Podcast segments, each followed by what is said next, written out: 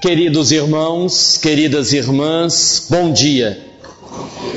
Que o amigo Jesus, o amigo de todas as horas e de todos os momentos, nos abençoe e nos conforte na sua imensa e inesgotável paz. Certa vez perguntaram a Fernando Pessoa, o poeta Fernando Pessoa, como ele definiria o homem. O homem no sentido de ser humano, e Fernando Pessoa deu uma resposta interessante.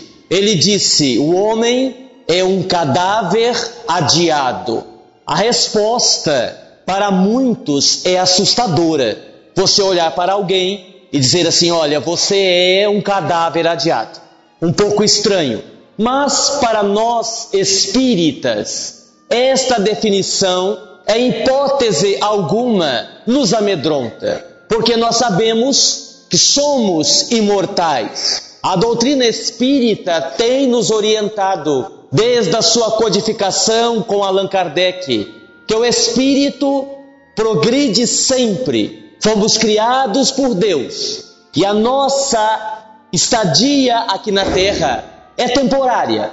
Temos um corpo que nos auxilia em nossa evolução, mas quando vem a morte, o espírito não morre, mas sim apenas o veículo físico. Portanto, esta definição não nos assusta. Porém, precisamos parar para refletir um pouco.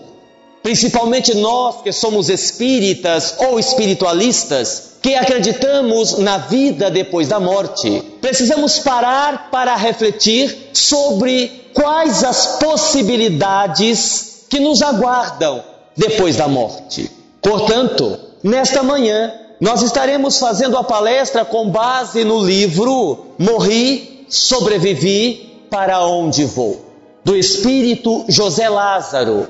E o Espírito, nesta obra mediúnica, convida à reflexão justamente sob este ponto de vista. O que é que nos aguarda depois da morte? Vamos pensar. Existem algumas questões que o Espírito elabora no livro que merece a nossa atenção. Quando nós fizemos o lançamento desta obra em nossa casa espírita, na cidade de Votuporanga, ao final da palestra, o Espírito se comunicou e disse uma coisa interessante. Ele afirmou: para onde nós vamos depende de onde estamos vindo e onde pretendemos chegar. E então ele elabora algumas questões interessantes. Se aqui na terra eu pago aluguel quando eu morrer, eu continuarei pagando aluguel ou vão me dar uma casa para eu morar? É uma pergunta. É uma pergunta que a princípio parece tola, mas não é. Se nós recordarmos o livro Nosso Lar, André Luiz, nós vamos nos lembrar que quando ele teve alta do hospital, ele não tinha para onde ir. Depois de ficar um período longo hospitalizado, ao receber alta, ele não tinha nenhuma casa, ele não tinha uma família. E nós? Continuaremos pagando aluguel ou teremos o direito de morar em uma casa? E como será esta casa? Uma casa grande, uma casa pequena? Quem aqui já teve a oportunidade de ver um espírito? Erga a mão, por favor. Um espírito desencarnado, naturalmente, que espíritos nós somos. Alguém? Uma aqui à frente, outra ali, só? Mais ninguém? Vocês não andam vendo espíritos?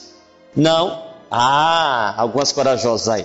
Vou fazer uma pergunta, não me levem a mal, mas eu preciso fazer esta pergunta para continuar a palestra. Vocês que já chegaram a ver um espírito, ele estava de roupa ou estava sem roupa?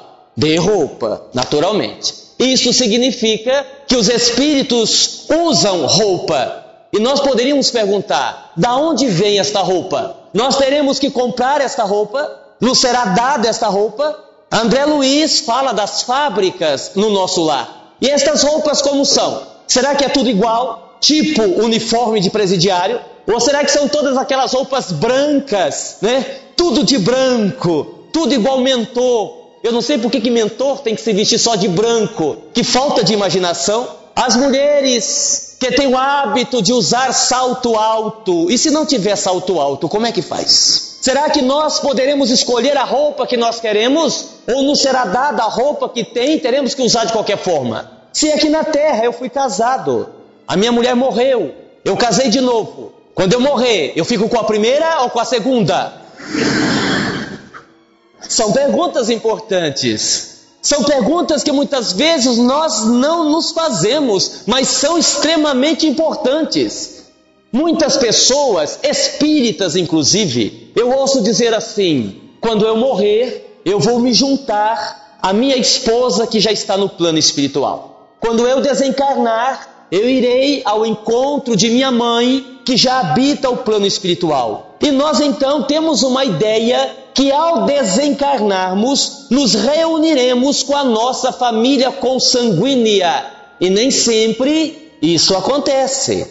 Uma vez mais, recordemos André Luiz, que quando desencarnou, o seu pai já havia morrido, a sua mãe já havia morrido, e André Luiz ainda tinha duas irmãs que também já haviam desencarnado. E no período que ele esteve sofrendo no umbral, ele não esteve com nenhum de seus familiares. A sua mãe o visitou por várias vezes, mas ele estava num processo, num período de perturbação, que ele não conseguiu visualizar a presença de sua mãe. Isto significa que nem sempre nós nos reencontraremos e permaneceremos com os entes queridos que já partiram, a não ser que estejamos no mesmo grau evolutivo, que foi o caso da mãe de André Luiz, que posteriormente veio visitá-lo, mas ele não pôde permanecer na mesma dimensão em que se encontrava sua mãe. E não pôde estar na mesma dimensão que estava seu pai, porque também estava sofrendo numa região umbralina de maior sofrimento do que aquela onde estava André Luiz. Quando nós fazemos essas reflexões, nós chegamos a uma conclusão básica. Nós sabemos muito pouco sobre a vida aqui na terra e menos ainda sobre a vida espiritual. Eu gosto muito do espírito Klaus que trabalha conosco, porque ele diz que quando nós vamos falar de plano espiritual, nós não podemos globalizar, nós temos que fatiar. E aí então nós entendemos como é o processo. Porque quando eu me refiro ao plano espiritual, eu preciso identificar qual é a dimensão que eu estou me referindo. Porque se eu disser assim, olha, os espíritos desencarnados não precisam dormir, os espíritos desencarnados não precisam comer. Eu estou dizendo uma verdade. Mas se eu afirmar, olha, os espíritos desencarnados ainda têm a necessidade de se alimentar. E aqui eu abro um parênteses para dizer o seguinte: eu não tenho medo de morrer, mas morro de medo do que vão me dar para comer. Porque é uma coisa horrorosa. Você lê nos livros, não tem um livro mediúnico que o espírito diga assim: me serviram uma picanha, uma Coca-Cola, nada. É só sopinha e caldinho, sopinha e caldinho, sopinha. Quem é que aguenta um negócio desse? O duro não é morrer, o duro é comer o que tem do outro lado. Deus me livre. E olha, essa parte vai ser complicada. Então, se eu disser que o espírito precisa comer, precisa dormir, precisa beber água, eu também estou dizendo uma verdade. Porque tudo vai depender do grau evolutivo daquele espírito. Há naturalmente os espíritos mais evoluídos que não têm quase nenhuma necessidade, eles se alimentam do amor, eles praticamente não precisam dormir, mas para nós, nós, salvo algumas exceções de Votuporanga, estou brincando, não tem exceção, salvo algumas outras exceções, nós de uma maneira geral somos espíritos comuns. Desencarnar significa tão somente, numa comparação simbólica, sair do térreo de um edifício e ir para o primeiro andar. Não muda quase nada, muito pouco. Então nós sabemos muito pouco sobre a vida espiritual. Vou dar um exemplo que está no livro, a história de um homem que quando eu li eu fiquei muito decepcionado, porque eu sempre pensei assim: olha, aqui na Terra dá um trabalho danado, não é? Para a gente manter aquele corpo, não é? Aquela barriga, digamos assim, mais saudável. É regime aqui, é regime ali, não pode comer isso e não pode comer aquilo. Tudo que é bom engorda, é uma coisa terrível. Ou engorda ou é proibido. E é uma luta. Mas nós aprendemos que no plano espiritual, o que conta é a força do pensamento. O pensamento é para o espírito como se fosse as nossas mãos. O espírito pensa E o pensamento então toma forma. E eu sempre pensei assim: ah, quando eu desencarnar, eu quero mentalizar um corpo perispiritual, porque o físico já não vai ter mais. Eu quero mentalizar um corpo perispiritual assim, mas um corpo 10, nota 10. Nem seria barriga de tanquinho, seria aquela barriga negativa, porque hoje está em moda barriga negativa, não está mais em moda, né? Barriga de tanquinho. E iria dar uma arrumada, porque arrumar a gente sempre precisa. É interessante, eu costumo brincar, mas é verdade. Nós estamos lançando hoje também um livro de autoajuda, chamado Respire e Conte até 10. E geralmente eu não coloco foto nos meus livros. Por quê? Porque quem escreve o livro é o espírito. Nós somos apenas o intermediário, então não há necessidade. Mas como esse livro não é psicografado, é de minha autoria, nós então colocamos a foto, né, para identificar uma biografia. E aí fomos lá naqueles estúdios que usam Photoshop. E é uma maravilha, o pessoal arruma aqui, arruma colar e tira isso, tira aquilo. E quando eu vi a foto do livro, eu disse, mas que coisa linda! Mas olha, foi uma tragédia. Porque quando eu chego para lançar o livro, as pessoas olham, vão ver o livro, veem a foto e digo: Ah, esse aqui é o autor? Sim, cadê ele? Eu digo: Sou eu. E aí, por educação, a pessoa não diz nada, mas ela dá outro olhar e diz: Ah, é, é. Eu digo: É, minha filha, isso aqui é Photoshop, aqui é o autêntico, é o real, sem maquiagem, é assim. Então, com base em todas essas situações desagradáveis, constrangedoras, eu imaginei que quando desencarnado, iria usar a força do pensamento. Mas quando o espírito José Lázaro, no livro, narrou a história daquele homem verídica, que havia desencarnado de tanto comer. É verdade. Ele desencarnou com quase 150 quilos. E nós sabemos que neste processo existem muitos fatores que podem influenciar. Às vezes a pessoa toma determinado remédio e aquele remédio acaba provocando o aumento de peso. Às vezes a pessoa tem um problema de tireoide e este problema acaba também ocasionando um excesso de peso. Mas aquele homem não. Ele admitiu que ele desencarnou com aquele peso de tanto comer. Ele assaltava a geladeira de madrugada, comia carne gordurosa, adorava um churrasco e, naturalmente, vivendo esta vida desregrada, ele acabou abreviando a sua existência no corpo e desencarnou. E lá no plano espiritual, ele se viu sozinho, porque não é que ele era um cara mau, mas sabe aquela pessoa assim, aquela mala sem alça cheia de pedra em dia de chuva? Era o cara. Tanto é verdade que quando pegaram a ficha dele, o benfeitor perguntou assim: quantos parentes ele deixou na terra? Doze. Quantos estão orando por ele? Só sua mãe de 90 anos. Quantos entes queridos ele já tinha desencarnado? 14. Quantos vieram recebê-lo depois da morte? Nenhum. Para ver que o cara não era muito simpático. E depois lá conversando com os médicos, ele ficou internado, ficou hospitalizado, porque no plano espiritual tem hospital. Eu não sei se vocês sabem. Tem hospital, tem presídio, né? mas não vamos falar sobre isso não, né? não é o tema. E quando ele se recuperou, ele perguntou ao enfermeiro, e esta parte que me decepcionou. Ele perguntou assim: Olha, e agora o que será de mim? E o espírito disse assim a ele: Bem, o senhor, no plano espiritual, hein, ele estava desencarnado. O senhor passará por um tratamento psicológico e provavelmente fará uma cirurgia de redução de estômago. Eu digo: Meu Deus, mas a gente não para de sofrer nem depois que morre. Que coisa terrível! E era, é verdade. E alguém pode estar dizendo assim: ah, mas isso aí que o Agnaldo está falando não tem sentido.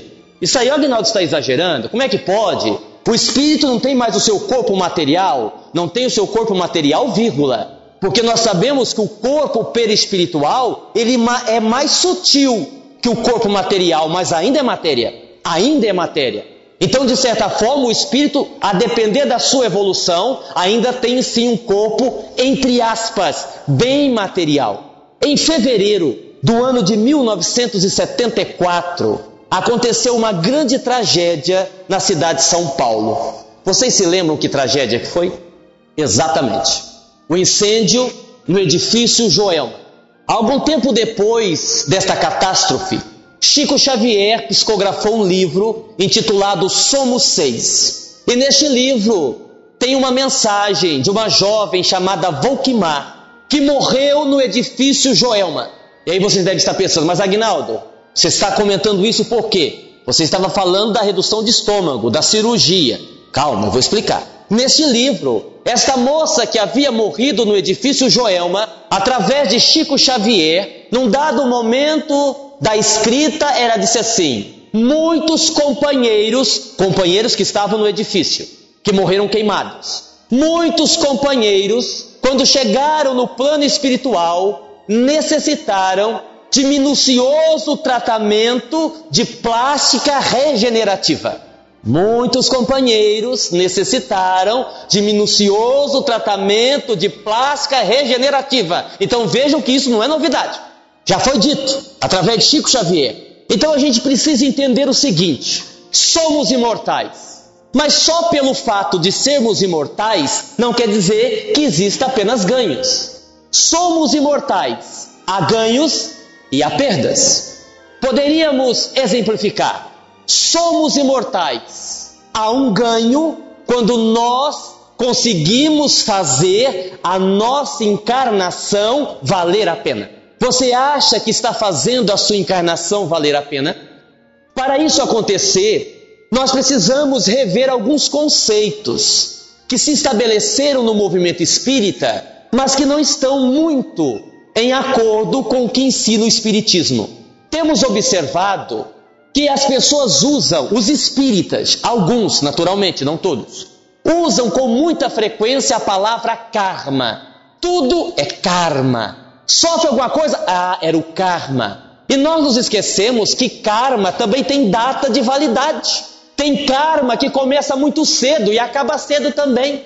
Tem karma que começa na metade da vida. Por exemplo, você se casa, fica 20 anos casado, e depois de 20 anos a sua sogra diz assim: Olha, eu vou morar com você. Pronto, começou o karma. Até aquele momento não tinha, foi um karma que começou bem depois. Eu não tenho nada contra a sogra, é só uma brincadeira. Mas quando reclamam da sogra comigo, eu sempre dou uma recomendação. Outro dia um rapaz conversava e dizia assim: Olha, Aguinaldo, a minha sogra é um problema. Eu digo, rapaz, eu vou te ensinar uma coisa interessante. Isso que foi? Dê uma viagem de presente para sua sogra. Você está maluco?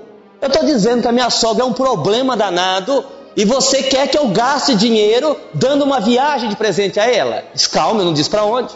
Os cientistas estão programando que no ano 2022 eles conseguirão enviar um grupo de pessoas para Marte. Sim, é fato, a passagem é caríssima, é verdade. Agora, a vantagem, aí vem um ponto bom. A vantagem é que os cientistas já disseram que não há tecnologia para trazer de volta. É uma viagem só de ida. Então, quem sabe seja aí uma oportunidade de você presentear a sua sogra. Muito bem. Mas brincadeiras à parte, para a sua encarnação valer a pena, esse conceito que nós temos de karma, esse conceito que nós temos de destino precisa ser reavaliado. Precisamos entender melhor como é esse processo. No livro, no outro livro, o No Respire e Conte Até 10, tem uma história interessante, verídica também. Uma senhora que era espírita, moradora de Indaiatuba, ela era casada com um sujeito, mas o sujeito era insuportável, era agressivo, era aquele cara que não dava valor nela, era aquele cara violento, inclusive, a ponto de muitas vezes agredi-la fisicamente. E Mariazinha era espírita. E sempre que os amigos diziam assim: Mariazinha, você não tem que aguentar isso. Se separe desse homem. Ela respondia: Não posso. Ele é meu karma. Eu tenho que aguentar até o fim. E outra dizia: Mas Mariazinha, você está sofrendo, ele está lhe batendo. Eu não posso. Ele é meu karma. Eu tenho que aguentar até o fim. E aguentou. 60 anos casado. Quando Mariazinha desencarnou, ela desencarnou primeiro, chegou no plano espiritual, o benfeitor foi recebê-la, né? E ela chegou muito feliz. Ele disse: Olha, eu estou muito satisfeita comigo mesma, porque eu presumo que eu fui uma vitoriosa lá na terra, porque suportei com heroísmo o meu karma, que era meu marido. Fiquei 60 anos casada com ele. O benfeitor pegou a ficha, porque eu não sei se vocês sabem, todos nós temos uma ficha. Nesta ficha está contida todas as suas atitudes durante toda a sua vida, até os seus pensamentos. Prepare-se. Eu já tenho orado muito para eles perderem a minha ficha, mas não perdem. Ainda mais hoje com essa tecnologia de salvo em pendrive, é uma droga, não perde. É um problema essa ficha, é uma coisa séria essa ficha. Bem, o benfeitor pegou a ficha dela, olhou e disse: É, a senhora foi bem até demais, não? Esse bem até demais, como assim? É, a senhora exagerou. Como assim? Consta aqui na sua ficha que realmente o seu marido era o seu karma por 30 anos. 30. 30. E os outros 30? Bem, os outros 30 a senhora sofreu porque a senhora quis. Dizem as más línguas que até hoje Mariazinha está à espera da desencarnação do marido para se vingar dele dos 30 anos que ela sofreu gratuitamente. Também puder, eu faria a mesma coisa. Você já pensou? Você aguentar aquele traste, aquela coisa horrorosa, né? achando que é seu karma, que você tem que aguentar e depois você descobre que não era nada daquilo. Nós não estamos com isso incentivando o divórcio. Nós não estamos com isso querendo dizer que na primeira dificuldade você tem que viver a sua vida. Não é isto. Aliás, ao contrário. Eu acho que hoje em dia está muito banalizado a questão da família. Hoje em dia se separa por nada, por pouca coisa. E o Espiritismo ressalta a importância da família. O que eu estou querendo dizer é que numa relação a dois, você precisa avaliar com sabedoria se vale a pena levar adiante uma relação onde você é infeliz, o outro é infeliz, Todos são infelizes. Em nome do quê? Em nome de um amor que não existe mais? Em nome de um comodismo? Em nome do quê? Todos nós temos dos filhos. É interessante, dos filhos. Mas qual seria melhor? Os filhos serem filhos de pais separados?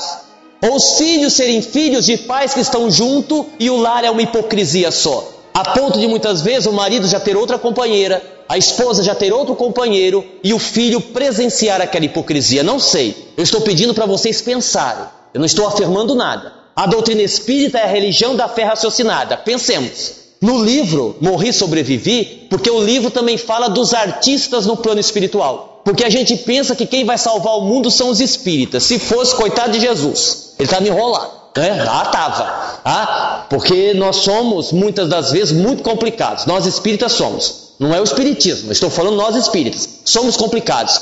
O que é que os cantores estão fazendo no plano espiritual? Os humoristas. E aí o livro narra um humorista. Ele não coloca o nome, porque não pode, essa coisa de direitos autorais, essa coisa é muito complicada. Mas é, isso é difícil, porque aí você coloca o nome do artista, aí tem um familiar ainda encarnado, cisma com você, e aí vai processar você. Nós tivemos, quem não se recorda do caso de Chico Xavier, lá com o problema de Humberto de Campos, não é? que a família processou o médium e teve toda uh, aquela situação, no mínimo, constrangedora. Mas para quem tem mais de 35, que não é o meu caso, naturalmente, quem tem mais de 35 vai identificar quem é o humorista. E ele continua fazendo humor do lado de lá. Inclusive tem uma apresentação num centro espírita, onde está acontecendo um evento e tem ali um palestrante que ele está fazendo uma brincadeira com o pessoal. E há um momento em que o humorista se aproxima o médium não se dá conta que ele está sendo influenciado pelo artista, mas o espírito passa quase a incorporar-se naquele que está fazendo a apresentação. E o médium vai captando sem perceber. E quando termina o transe, o José Lázaro pergunta assim ao espírito: O que é que você entende de espiritismo? Ele diz: Nada, não entendo nada. Quando estava na terra não era espírita, mal conheço esse negócio de mediunidade mas eu estou treinando, porque eu só sei fazer palhaçada. É o meu jeito de colaborar com Jesus para a construção de um mundo melhor. Então, quando é possível, eu venho, no bom sentido da palavra, fazer palhaçada.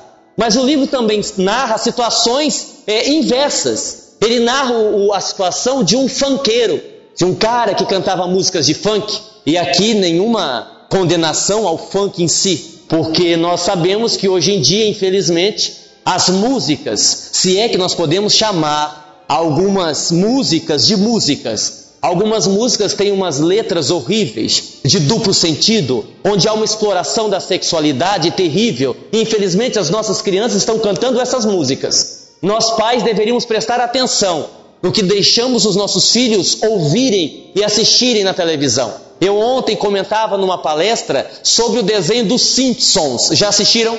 Já assistiram? É um terror. Eu nunca vi um desenho ter tanto péssimos exemplos para crianças como aquele. Pois é, ela ressaltou uma coisa interessante: não é um desenho para criança, é um desenho para adulto, mas passa três horas da tarde, nove e meia da manhã. E é um dos desenhos que mais faz sucesso no mundo, porque ele passa em vários países, mas é péssimo para as crianças. Esse fanqueiro, ele se vê numa situação difícil no plano espiritual, porque ele também era compositor e ele escrevia letras de música, daquelas músicas é, bem, digamos assim, bem ruins, e quando ele chega no plano espiritual, ele começa a observar a energia que tem as músicas que ele cantava aqui na terra. Aquela vibração negativa, porque as melodias também têm vibração positiva, vibração negativa. Ele começou a observar como aquilo era prejudicial para as pessoas, inclusive para as crianças. E ele então passou a realizar um trabalho interessante, a influenciar cantores de funk a não cantarem as suas músicas. A não cantarem. Porque toda vez que um cantor cantava sua música, para ele, no plano espiritual, era extremamente doloroso. Que interessante. Há um ganho quando nós fazemos a nossa vida valer a pena. Somos imortais. Há uma perda quando nós priorizamos as coisas da matéria e não as coisas do espírito. Nós estamos aqui falando sobre esse assunto, não é apenas para a gente assistir a palestra e dizer assim, poxa, que legal, foi uma palestra bonita, olha, eu gostei muito, se é que vocês estão gostando. Não, quando a gente decide falar sobre este tema, é para a gente pensar, é para a gente refletir, porque se uma palestra não faz você pensar, não foi uma boa palestra. Se você assiste uma palestra e não sai preocupado do centro, não foi uma boa palestra. Porque uma das funções do orador é fazer o público pensar. Eu quero deixar vocês preocupados. Se vocês não dormirem esta noite, melhor ainda, vou gostar muito. Porque está na hora da gente despertar. Principalmente nós espíritas que temos tantas informações no mundo espiritual, está na hora de deixarmos de ser espíritas teóricos e sermos espíritas na prática. Então, quando nós falamos desse assunto, sobre as possibilidades que te aguardam depois da morte, é para você pensar, para você passar a limpo a sua existência, para você passar a limpo a sua vida. Se você morresse daqui meia hora, para onde é que você acha que você iria? Muita gente diz assim: Ah, eu tenho certeza que com os méritos que eu tenho, eu iria direto para o nosso lar. Eu digo: grande coisa grande coisa. Porque eu não sei se vocês se lembram, André Luiz, quando falou do nosso lar, deixou bem claro que a colônia Nosso Lar, primeiro, é uma colônia de gente doente. Segundo, está localizada no umbral. E eu é que não quero ir para lá. Quero passar bem distante, se for possível, e para uma dimensão, digamos assim, mais adequada. Brincadeiras à parte, naturalmente eu estou brincando para suavizar o tema, nós precisamos refletir. Como é que você tem vivido a sua vida? no livro, citando uma vez mais, e deixa eu fazer um parênteses. Alguém pode dizer assim, mas Agnaldo, você desde a hora que começou a palestra está citando o livro. Sim, eu estou citando porque a palestra é com base no livro. E alguém pode perguntar assim, mas você não vai falar de Kardec? Você não vai citar o Pentateuco? Ora, a partir do momento que nos tornamos espíritas, presumimos que estudar Kardec é o básico. Nós presumimos que não há a menor necessidade da gente recomendar que Kardec precisa ser estudado, porque é inadmissível que sejamos espíritas, que trabalhemos no centro e que não estudemos Kardec. Então é o tipo de coisa que nem precisa ter recomendação. Olha, nós temos que estudar o livro dos Espíritos, mas isso é claro. Por isso que não fizemos aqui nenhuma referência a Kardec, porque acreditamos não ser necessário. Kardec sempre, estudar Kardec sempre. E aqui eu faço uma outra observação, antes de continuar. Nós não podemos ser bitolados. E não tenho isso como uma ofensa. Eu não sei se vocês sabem.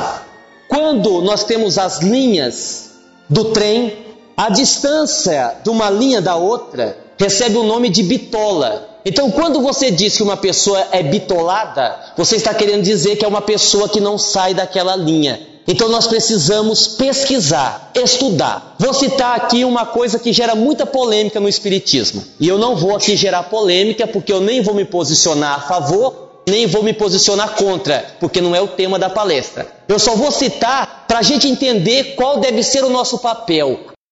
Apometria. Hoje em dia é uma discussão muito séria no nosso movimento espírita. Uns dizem que a apometria é bom, outros dizem que não é bom, uns querem, outros não querem. E eu vou exemplificar as duas posturas equivocadas. Primeiro, aquela pessoa que diz assim: Olha, não sei, não conheço, não quero conhecer e tenho raiva de quem conhece. É uma pessoa bitolada.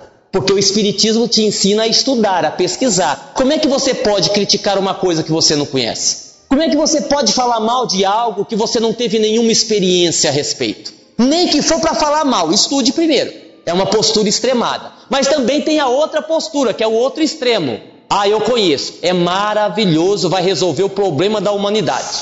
Eu já fui em grupos de apometria que o pessoal coloca o espírito dentro de uma cápsula e manda para Marte. Eu digo, meu Deus, mas que coisa interessante. Vocês acham que pode existir um grupo de religiosos, seja ele qual for, que tenha condições de pegar um espírito, capturar, colocar dentro de uma cápsula e mandar para a lua? Se isso fosse possível, coitada de algumas sogras. O que teria de sogra indo para a lua, para Marte, não está escrito. Vejam que são os dois extremos. Apenas para vocês não ficarem pensando a respeito, eu vou dar uma definição simples. Repito, sem me posicionar, porque não é o tema. Se fosse o tema, eu me posicionaria tranquilamente. Espiritismo é ciência, Espiritismo é filosofia, Espiritismo é religião e apometria é técnica. Existe uma diferença enorme. Quando você vai doutrinar o espírito, é uma técnica. Quando você vai aplicar passe, é uma técnica. E quando você vai fazer apometria, é uma técnica. Simplesmente isso. E o livro Morri Sobrevivi narra a história de um rapaz que morreu aos 37 anos de idade. Aos 30 anos, ele descobriu que tinha uma doença e aos 37 ele desencarnou desta doença. Quando chegou no plano espiritual, foram ler a ficha, ó a ficha de novo. Oh meu Deus. Foram ler a ficha e o benfeitor disse assim: "É, você chegou aqui na condição de suicida, não?"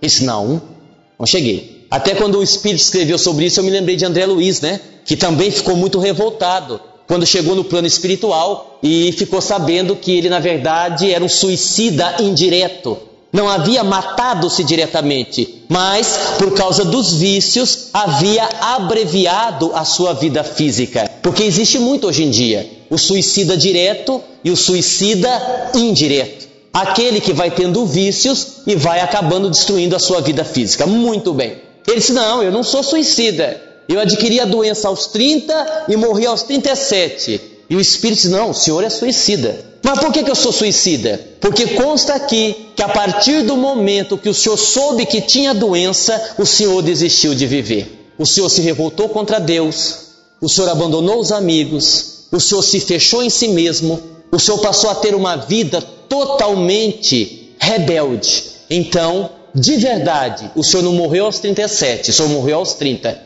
quando desistiu de viver. Ficou no corpo, mas já não tinha mais prazer de viver. Olha que coisa interessante. Quantos de nós vivemos no corpo, mas não temos prazer de viver? Quantos de nós só não temos a coragem de cometer suicídio, mas se pudéssemos, morreríamos? Precisamos pensar. Somos imortais. Quando há perda? Quando há ganho? Recentemente eu lia uma pesquisa que mostrava que a expectativa de vida do brasileiro subiu muito nos últimos anos. Hoje em dia, a depender da região que o brasileiro more, a expectativa de vida é de 74, 75 anos. E isto, logicamente, é muito bom. Porque no começo do século 20, a expectativa de vida era de 42, 45 anos. O problema, meus irmãos, que o grande segredo da vida não é viver muito, é viver bem. O grande desafio da vida não é viver muitos anos, é viver feliz. Não é a quantidade de anos, mas é a qualidade da sua vida. O que, que adianta você viver muito se tem uma vida que não vale nada?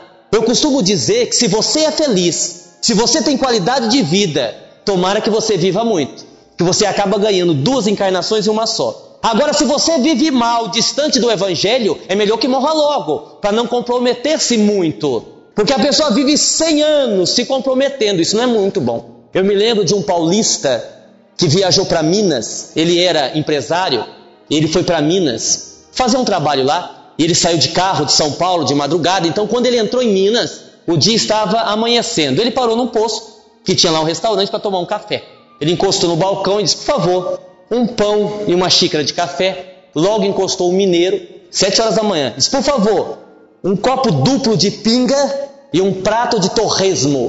O cara serviu, o paulista ficou olhando aquilo, não aguentou. Daí a pouco disse: Olha, o senhor vai me desculpar, não tenho nada a ver com isso, mas o senhor não vai viver muito. Tomando como café da manhã torresmo e pinga. O mineiro acabou de comer, tomou a sua pinga, olhou para ele e disse assim: O senhor não é daqui, né? Ele disse: Não, não, não sou, eu sou de São Paulo. Ah, logo se vê. O problema é que para nós não importa tanto o cumprimento, importa a largura. Simbolicamente falando, o que importa para nós é a qualidade de vida, perdas e ganhos. Olhe, uma coisa importante de dizer: nunca se esqueça disso. Você, eu, todos nós somos aprendizes. O dia que você abandonar a sua condição de aprendiz e achar que é mestre em alguma coisa, você está caminhando para o fracasso espiritual. Recentemente eu fui convidado para fazer uma palestra na cidade de Itapetinga, na Bahia, interior da Bahia. E foi uma viagem muito difícil. Primeiro porque Itapetinga não tem aeroporto, então eu tive que descer em Ilhéus e depois ir de carro 300 quilômetros. E eu não estava muito bem de saúde, nada grave, mas eu estava assim indisposto, estava sentindo algumas dores. Orei aos espíritos, pedi que eles aliviassem a dor para eu poder viajar. Que nada, não ouviram, não. Né? E eu viajei assim mesmo, eu não sei. Tem uns mentores que eu vou te contar. Eu acho que médio, depois de um tempo, tem que ter direito de trocar de mentor. Eu acho, porque tá louco. Tem uns mentores que ninguém merece. Bom, mas deixa isso para lá. Então eu não viajei muito bem. Era um final de semana todo, eu tinha várias palestras, cheguei na sexta-feira, já cheguei em cima da hora, já fui direto para o centro e fiz a palestra de abertura do evento. Sentindo dor, com mal-estar, mas fiz a palestra. Quando eu terminei, eu desci da tribuna, sentei numa cadeira, uma senhora que estava do meu lado disse assim: Agnaldo, eu nem conhecia a mulher. Enquanto você fazia a palestra, um mentor encostou aqui perto de mim. Eu acho assim muito estranho esse negócio de mentor encostar perto. Eu não gosto dessa palavra mentor. Eu gosto muito mais da palavra amigo, amigo espiritual, porque mentor dá uma ideia de superioridade. A grande maioria dos espíritos que trabalham com a gente são assim um pouquinho melhor que a gente, mas que me perdoem os guia, farinha do mesmo saco, né? Com um monte de problema igual a gente. Bom, mas tudo bem. O mentor esteve aqui do meu lado, ele me disse que amanhã é para você visitar uma pessoa aqui na Bahia que eles vão fazer um tratamento. Mas que pessoa? É uma amiga minha que sofre muito. Você vai? E eu sorri. Disse, vou, claro. E pensei comigo assim, mas que droga. Pelo amor de Deus. Ajudar eu melhorar, eles não ajudam. E ficam me dando mais serviço. Eu já vim fazer as palestras, não estou bom, estou com dor. Ainda vou ter que fazer visita para fazer tratamento. E pior, não me falaram a mulher não falou que tipo de tratamento que era. Se era para aplicar um passe, se era para fazer cirurgia espiritual, o que, que era para fazer? Bom, eu fiquei preocupado com aquilo. Mas disse que ia. No outro dia levantei de manhã, a senhora sabia onde era a casa, me levou até lá. Quando eu cheguei na casa, eu me surpreendi, porque era uma casa bem velha. Para dizer a verdade, era uma tapeira, cercada daquelas telas que antigamente se fazia galinheiro, com um portãozinho de madeira. A mulher bateu palma e logo saiu uma senhora, mais ou menos 45, 50 anos, se arrastando pelo chão. E o chão de terra batida, no que ela veio se arrastando, sujou toda a roupa.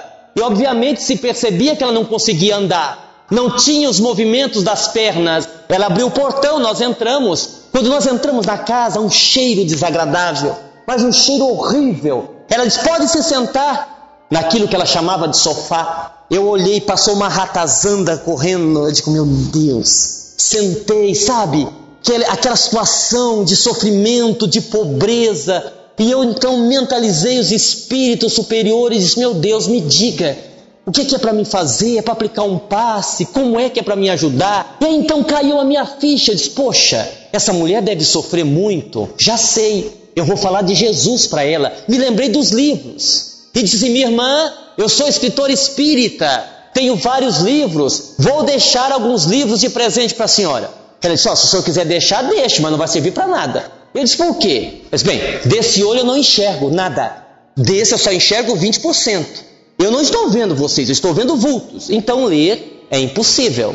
Eu disse: ah, olha, mas eu também tenho DVDs, CDs Eu vou deixar alguns CDs para a senhora ouvir as mensagens. Bem, se o senhor quiser deixar, o senhor deixe, mas não vai servir para nada. Ele disse: Não, ele disse: Não, eu não ouço nada desse ouvido, e desse aqui só 15%. Então, rádio, essas coisas me atrapalham, eu não consigo ouvir. Eu digo: Meu Deus, está difícil. Aí eu ouvi um homem mexendo na cozinha, imaginei, deve ser o marido. Ele disse: Ah, mas pelo menos a senhora tem um marido que a ama. O homem de lá ouviu e disse assim: Essa desgraça não morre. E quando ele disse isso, ela disse assim para mim: Todo dia ele diz isso. Já tentou me envenenar. Muitas e muitas noites de frio, ele me tranca para fora para ver se eu morro no quintal. Mas eu tenho que suportá-lo, fazer o quê? Eu disse: Ah, mas pelo menos a senhora tem filhos que a amam. Sim, tive três. Um me roubaram no parto.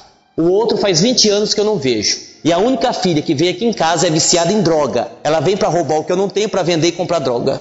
Eu disse, meu Deus, mas pelo menos um animal de estimação a senhora tem. Tinha um gato, deram veneno ontem. Eu digo, pelo amor de Deus, gente, é muita desgraça para uma pessoa só, não é possível, né? Aí ficamos ali um pouco e eu imaginei que os espíritos tivessem tirado energia da gente que estava ali e tratado a mulher de alguma forma. Eu não tem jeito. Fomos embora. No outro dia, quando eu acordei, assim que eu abri os olhos, o Espírito me disse assim, ele usou esse termo, eu vou usar o termo que ele usou, tá? Não vou omitir não, eu vou usar a palavra que ele usou. Ele disse assim, tonto, o tratamento era para você, o tratamento era para você. Ou seja, eles estavam querendo mostrar o seguinte, olha, tem muita gente sofrendo muito mais. Você está aí reclamando por causa de uma indisposição, você está aí reclamando de uma dor de nada, veja o sofrimento, veja o que é dor, dê mais valor à sua vida. Dê mais valor ao que você tem sem merecer. Ok?